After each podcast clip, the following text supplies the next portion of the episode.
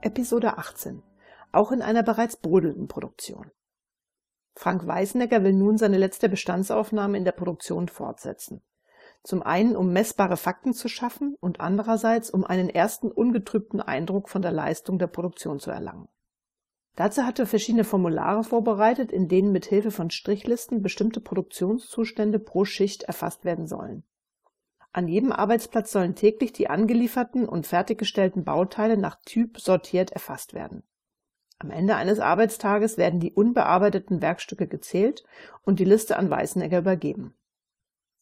In einer zweiten Liste werden die Bauteile gezählt, die fehlerhaft angeliefert werden bzw. bei denen nach der Bearbeitung ein offensichtlicher Fehler vom Mitarbeiter erkannt wird. Dazu wird dieser Ausschuss aussortiert und auch diese Liste am Ende einer Arbeitswoche an Weißenegger übermittelt. Mithilfe dieser beiden Maßnahmen will er sich ein genaues Bild vom Durchsatz, den Beständen und der Fehlerquote pro Arbeitsstation machen. Die Aufschreibungen sollen zunächst auf unbestimmte Zeit fortgeführt werden, damit Weißenegger ausreichend Datenmaterial erhält, welches statistisch aussagekräftig ist und belastbare Rückschlüsse und Entscheidungen zulässt. Mit diesen Listen geht Frank Weißenegger aufgrund der zurückliegenden Zusammenstöße mit erheblicher innerer Skepsis ins Büro von Franz Großmann.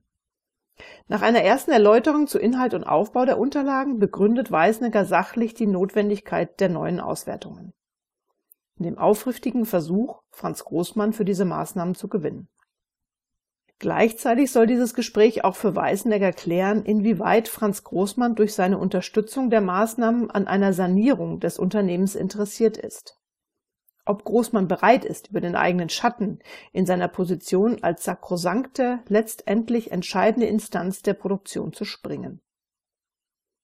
Frank Weißnegger weiß, dass die Leistungsfähigkeit eines Unternehmens auch davon abhängt, ob die Mitarbeiter bereit und dazu in der Lage sind, ihre Aufgabe in Problemlösungen zu sehen und nicht in der Bewahrung eines Status oder einer formellen Selbstbehauptung. Offen zu denken und zu arbeiten ist ein wichtiger Baustein einer neuen Unternehmenskultur, die die Kraus GmbH und. KG auf allen Hierarchieebenen benötigt. Das schließt die Führungsebene mit ein. Dass die Skepsis berechtigt war, zeigt Franz Großmanns unmittelbare Reaktion auf Weiseneggers Ausführungen. Denn gerade weil die Argumente eines Frank Weiseneggers so unwidersprechlich sind, kann Großmann letztendlich nur seine Position ins Feld führen. Lautstark führt er aus, dass doch wohl jeder im Haus sofort sehr wohl wissen würde, dass diese Formulare nicht von ihm stammen und wie er denn so die Fertigung führen solle, wenn die Mitarbeiter den Respekt vor ihm verlieren. Zudem brauche er sich bei seiner Erfahrung doch wohl nichts vorschreiben zu lassen. Und noch während Großmann diesen letzten Satz spricht, verlässt er, beinahe fluchtartig und sehr aufgebracht, das Büro, um in seine Produktion zu eilen. Damit ist für Frank Weißenegger nun endgültig klar, dass Franz Großmann nicht an der Neuaufstellung der Kraus GmbH Co. KG mitwirken will. Gleichzeitig ist ihm bewusst, dass er so im Unternehmen keine Zukunft haben kann. Großmann, der seine Position und damit seinen Status vor das Wohlergehen des Unternehmens stellt. Weder er noch die Kraus GmbH und Co. KG kann und wird sich das gefallen lassen und leisten können. Aber Weißnegger weiß auch nur zu gut, dass zum jetzigen Zeitpunkt jeder Schritt ganz genau abzuwägen ist.